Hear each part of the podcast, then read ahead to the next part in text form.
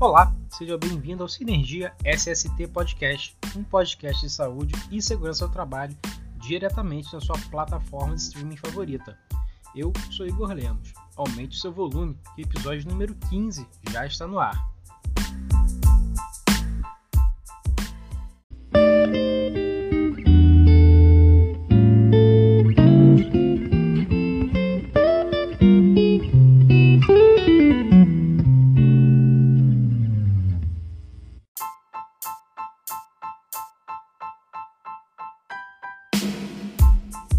Olá, seja bem-vindo ao Sinergia SST Podcast, um podcast de saúde e segurança do trabalho diretamente na sua plataforma de streaming favorita. Eu sou Igor Lemos. Aumente o seu volume, que o episódio número 15 já está no ar.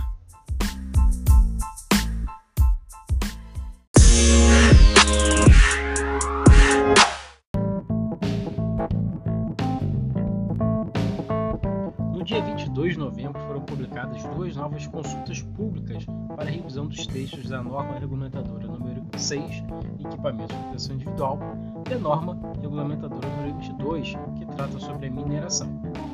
Essas normas ficarão disponíveis para consulta pública até o dia 26 de dezembro de 2021, através do site Participa Mais Brasil. Lá é possível indicar pontos de melhoria, sugestão de como deve ser redigido o texto e anexar documentos. Então, se você tem alguma contribuição a ser feita para essas normas, corre lá no site Participa Mais Brasil e deixe a sua contribuição. Quando o período de consulta pública desta norma for encerrado, as propostas feitas serão analisadas pela Secretaria do Trabalho, que vai elaborar uma proposta de texto que seguirá para o grupo tripartite.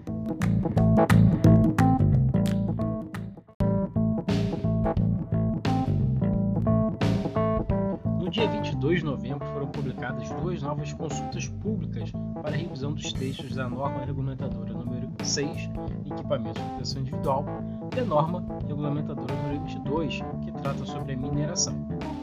Essas normas ficarão disponíveis para consulta pública até o dia 26 de dezembro de 2021, através do site Participa Mais Brasil. Lá é possível indicar pontos de melhoria, sugestão de como deve ser redigido o texto e anexar documentos. Então, se você tem alguma contribuição a ser feita para essas normas, corre lá no site Participa Mais Brasil e deixe a sua contribuição. Quando o período de consulta pública desta norma for encerrado, as propostas feitas serão analisadas pela Secretaria do Trabalho, que vai elaborar uma proposta de texto que seguirá para o grupo tripartite.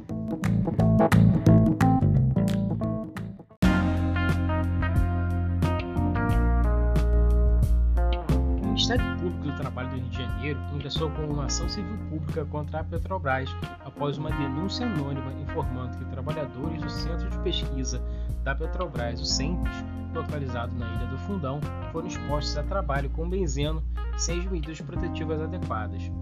O benzeno é uma substância altamente perigosa. A Portaria Interministerial número 776 de 2004 considera esta substância mielotóxica regular, leucemogênica e cancerígena, mesmo em baixas concentrações. Durante o inquérito instaurado pelo MPT, ficou evidenciada a falha da Petrobras em propiciar condições seguras ao manuseio do benzeno. E em virtude deste comportamento, o juiz da 21ª Vara do Trabalho, Paulo Rogério dos Santos, determinou que a Petrobras arque com os exames de trabalhadores que estejam direta, indireta e remotamente expostos ao benzeno nos setores terrestre e marítimo. A empresa tem um prazo de 5 dias para apresentar a lista de empregados que trabalham no SEMPES e, após esse prazo, deverá cumprir a decisão no prazo de até 30 dias, sob pena de multa diária de R$ 1.000 por trabalhador.